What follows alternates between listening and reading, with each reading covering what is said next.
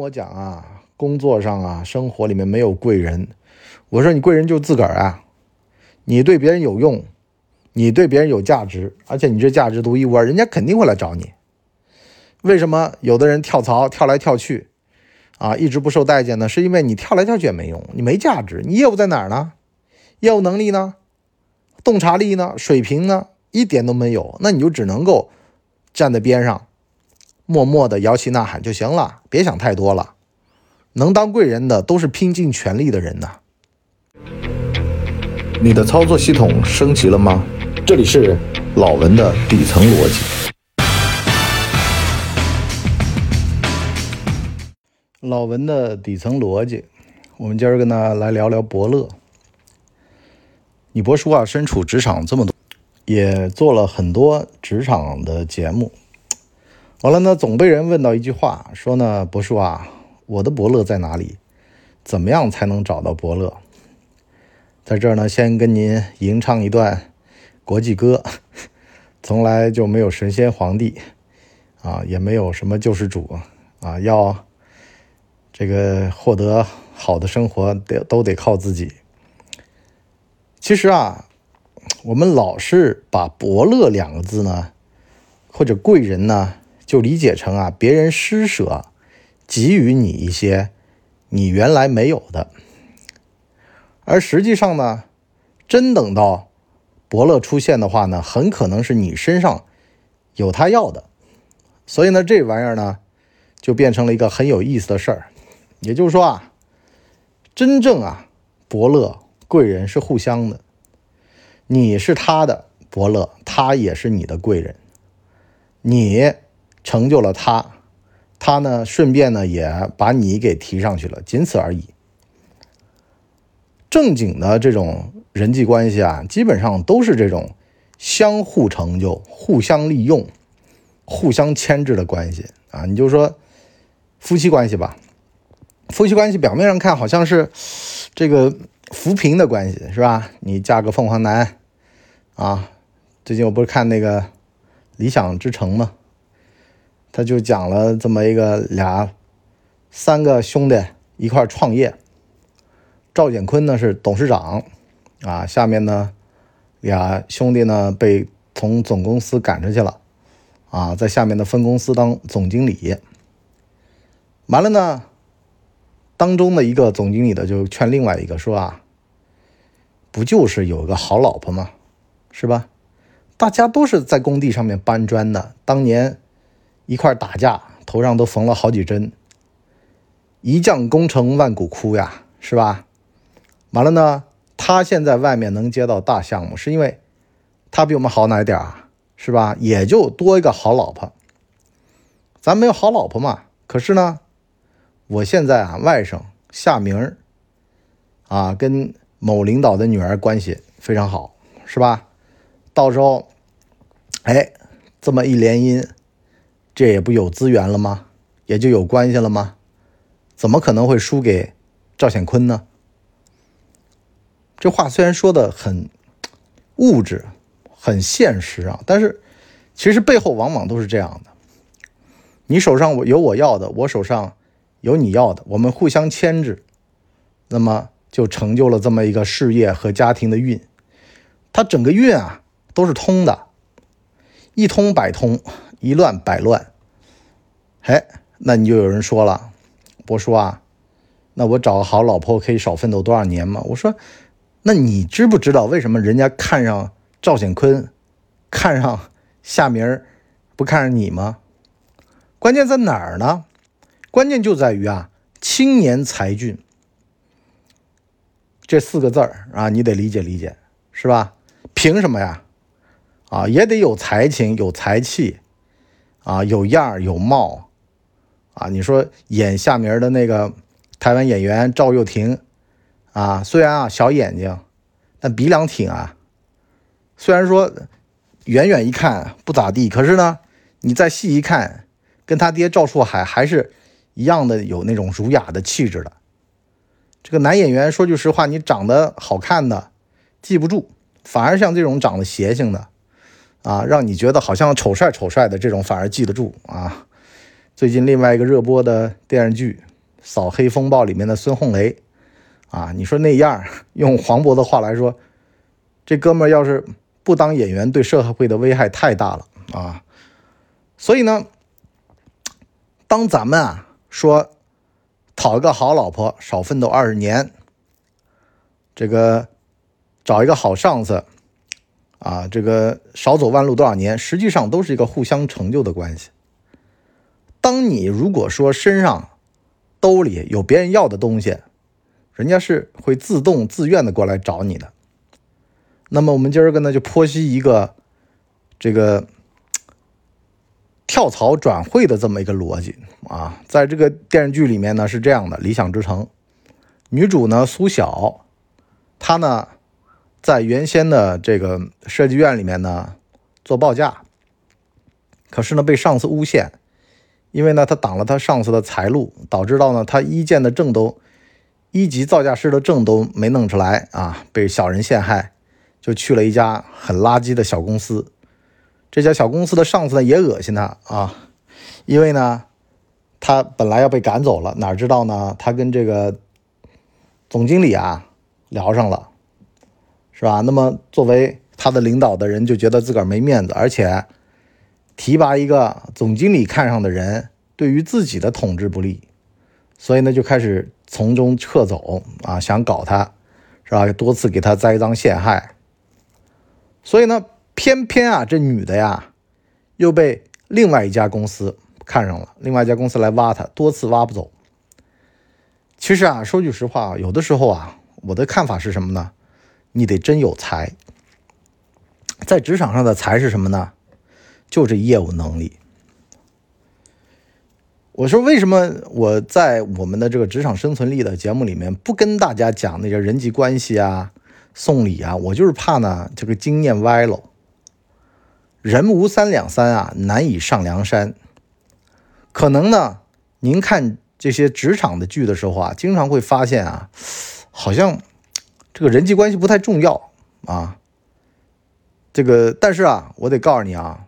可能呢，你关了电视机之后呢，你还会在想，哎呀，电视剧嘛，总有没演的，是吧？社会的阴暗面，电视剧怎么能演呢？他肯定不演。哎，但是呢，我得跟您这么说啊，关系呢，它都是注定的，天定的关系。你就比如说《扫黑风暴》里边啊，这个小警察林浩，为什么啊到了夜总会？到了这个看就是被被讯问室啊，都能够这么拽，那是因为啊，他干爹啊，他是这个公安局局长的干儿子，所以呢，导致到呢，人家就不处进很多场合，他不处。其实很多人理解错了这个关系，关系什么呢？就是天生的一些东西，叫血脉压制。他到哪儿他都不怕，因为呢，他后头有人。后头有人的人啊，他不是说在一些事儿上面啊，你比如说碰上了人，碰上了事儿，他不慌，他不乱，他不怕，因为他见过，他知道后面怎么样啊。尽管说，特别是像那种小混混啊，在夜总会里面诬陷他强奸妇女啊，搁一般可能小警察就直接逮进去了就处理了。可是呢，这个胡所长。就忌惮他这个身份，啊，完了呢，这个贺副局长就过来提人，啊，就把他给放出去了，是吧？像这种东西，其实说句实话，咱们有的时候说，哎呀，这个关系很重要，实际上这都天定的，他就长那儿。警察局长的干儿子，那肯定他自己的亲爹也很厉害，人家是属于那阶层的，你不要说啊。你不是那一阶层的，你模仿他的行为，你这叫作死。无论是你的气场，还是你的动作，还是你对事物的判断，他都是不行的。可是反过来说呢，林浩就很自然。哎，哪个场子我进不去呢？是吧？我还怕谁了呢？他爹谁我还不知道呢？他们圈子里面全部能问得到，打听得清楚。啊，你爹是农民，你打听不清楚，你只能老老实实的。就在低的维度里面的人，你只能装于手镯，安贫乐道。因为呢，更高的维度的信息和资源你掌握不到。就像这个电视剧里面这老黄啊和这个就汪洋两个人在喝酒的时候说的一样的。为什么我们还是子公司？因为呢，母公司接得到好项目，我们呢做它的分包商，啊，有一口饭吃。我们自个儿出来做会饿死的，因为呢，根本就接不到项目，特别是好项目、大项目，所以呢，只能够仰人鼻息。黄胖子就生气了，哎，人家不就讨个好老婆吗？人家不就拿到门票了？所以你就看嘛，像西方。啊，美国特别喜欢来这套啊，就是在德克萨斯挖出油了，啊，完了呢，这个挣了点钱了，但是呢，名声太难听，是个暴发户，是个农庄主，怎么办呢？去欧洲找个老贵族，讨他老婆啊，完了呢，提升一下自己家的这个家族的这个名声，是吧？钱和权和老贵族的结合，就很多的信息就能够直接直达比较高一点的地方了，是吧？所以说，当你说这个关系重要或不重要吧，其实关系天定血脉定，这叫血脉压制。什么意思呢？你的普通的量变是无法达到质变的，但是呢，关键那一两点的踩中它非常重要。啊，就比如说，你可能平时你是一个这个打扫地的啊，像你博叔这样的一个破保安、夜班保安，我们这种身份，我们出去跟人搞社会关系，实际上都是输多赢少。为什么呢？因为基本上都是要送礼呀，啊，去搞关系啊，去递笑脸啊，我们都是输家。但是呢，关键时刻那一低头啊，比如说。有这么一次联姻的机会，或者是吧，有这么一次啊，就是这种社会阶层跃迁的机会啊。很多其实人这辈子啊，我跟你讲，就三种：第一，投胎，投胎没投中，那就得考学。考学，你如果是啊，这个双一流的、清北的，那就完全不一样了啊。我说的考学，就是平台以后会高，起点啊，是吧？第三。还没有，那就只能够婚配了。所以呢，好多的人啊，你你看那些人的人生轨迹很有意思啊，我就不说是谁了。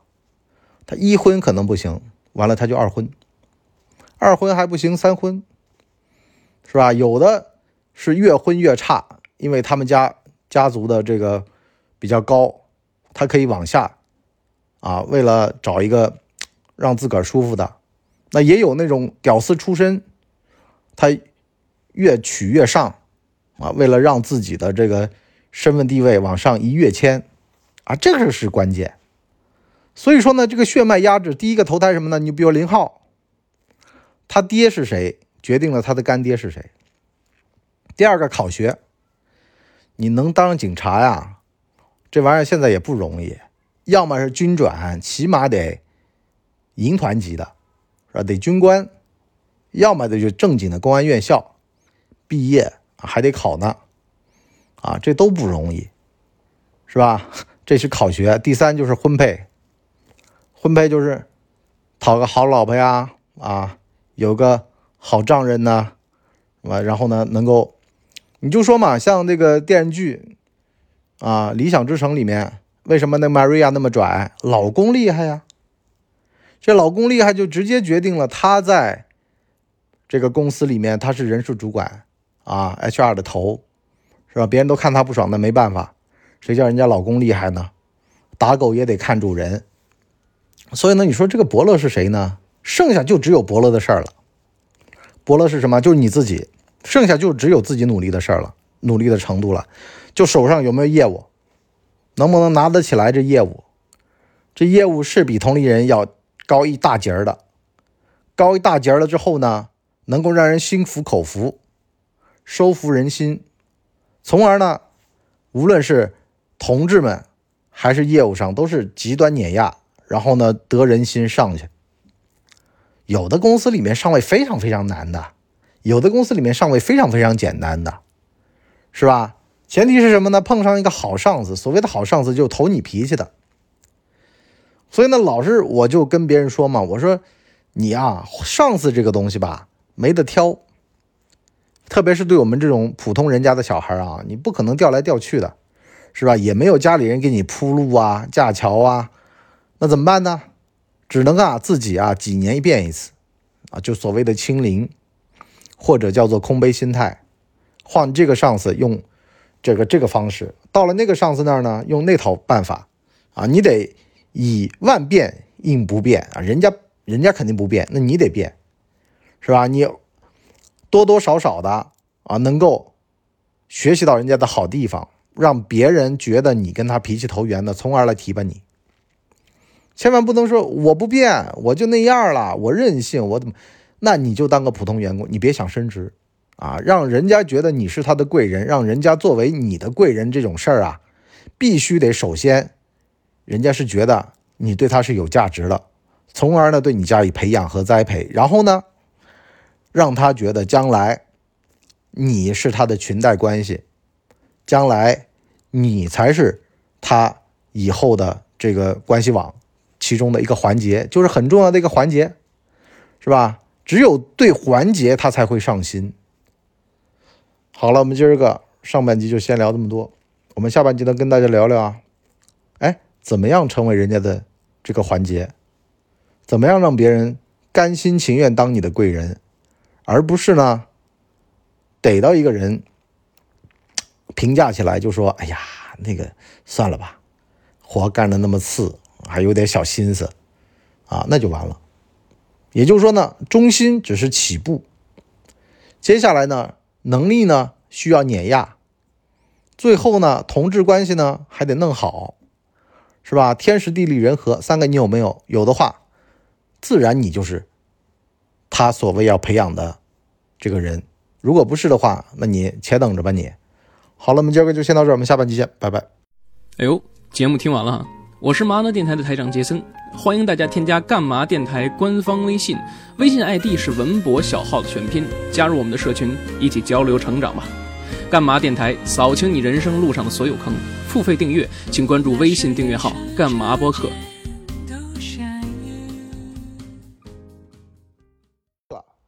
大家呢，请给我们的专辑点五星好评，啊，这样的话呢，我们才能够到首页去迎接更多的朋友来光临。